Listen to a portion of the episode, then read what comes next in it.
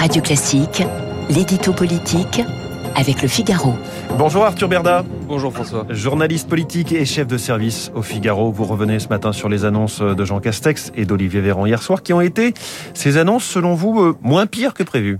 Oui, l'exécutif a tenu la ligne qui était chère à Emmanuel Macron, à savoir éviter au maximum d'imposer aux Français des restrictions qui n'auraient pas lieu d'être, d'où le refus d'un couvre-feu pour le nouvel an, qui a pourtant bien fait l'objet d'un débat hier, d'où le refus aussi de fermer quelques secteurs que ce soit ou de reporter la rentrée scolaire, comme le réclamaient certains soignants et plusieurs voix dans l'opposition. À la place l'exécutif a opté pour un renforcement de tous les curseurs à sa disposition. Le télétravail d'abord rendu obligatoire 3 à 4 jours par semaine et le vaccin ensuite qui va devenir quasiment obligatoire lui aussi d'ici au 15 janvier et dont le rappel a été avancé à trois mois seulement après l'injection d'une dernière dose pour tous les adultes majeurs. Et tout cela, ça donne des, idées hein, à certains.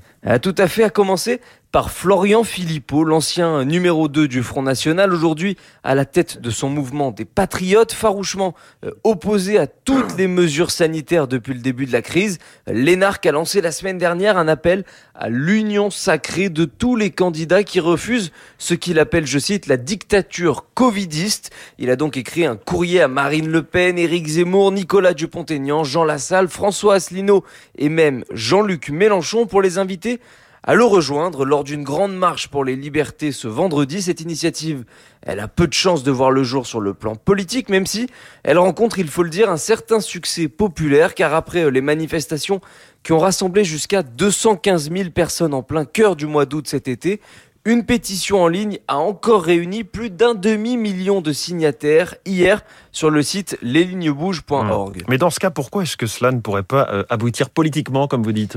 Eh bien, parce que l'opposition systématique à une politique ne fait pas un projet présidentiel. Pour autant, Florian Philippot le sait parfaitement et donc, à travers cette démarche, il cherche surtout à exister dans cette campagne plus qu'à peser dans le débat public. Ses adversaires l'ont bien compris et c'est pourquoi ils se tiennent à bonne distance de ces excès et de ces outrances tout en cherchant cependant à récupérer la part de l'électorat qui peut être séduite par le discours de l'ancien numéro 2 du FN, un électorat qui ne supporte plus certaines des injonctions infantilisantes de l'exécutif et qui a encore été servi hier, si vous me permettez l'expression, avec la dernière trouvaille de Matignon, la quasi interdiction d'être debout, preuve qu'après bientôt deux ans de pandémie, nous ne sommes toujours pas au bout de nos surprises. Ah, l'édito politique d'Arthur Berda du Figaro qui est avec nous euh, cette semaine tous les matins après le journal de 8 heures et le télétravail 3 à 4 jours par semaine, c'est déjà une réalité pour vous Arthur Berda sans trahir de grands secrets puisque vous êtes qu'à euh, contact mais je pense, j'espère que vous allez bien.